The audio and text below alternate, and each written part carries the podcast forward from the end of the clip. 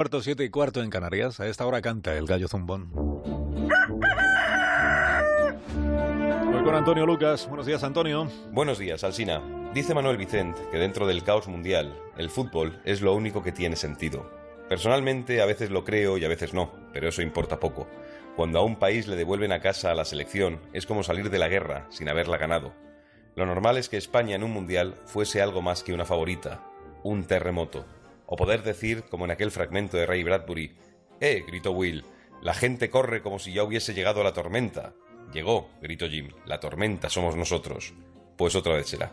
Lo cierto es que a la política española le venía muy bien tener más tiempo a la selección en el Mundial. Hace que se repartan las pasiones, las miradas y los bramidos. A este gobierno que se impulsa con velocidad de mecha rápida unos cuartos de final le allanarían un poco el verano.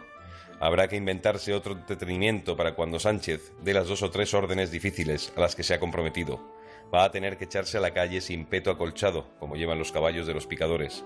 Un mundial, aunque sea el de Putin, es la posibilidad de un salvoconducto que lleva al centro mismo de la alegría de la gente. Y además, es verano. Pero no pasar de octavos va a dejar mucho tiempo libre para echar vistazos a Twitter, donde se cocina compulsivamente la enorme ficción de la realidad paralela a la realidad. Justo uno de los abrevaderos de la política. Y una postdata. No olvidemos lo que sucedió unos días antes del Mundial con el seleccionador nacional, Aquello fue un juego de manos de trileros. Algo habrá tenido que ver el desfalco de entrenador. Pura política. Hasta la próxima. Hasta luego, Antonio. Que tengas buen día.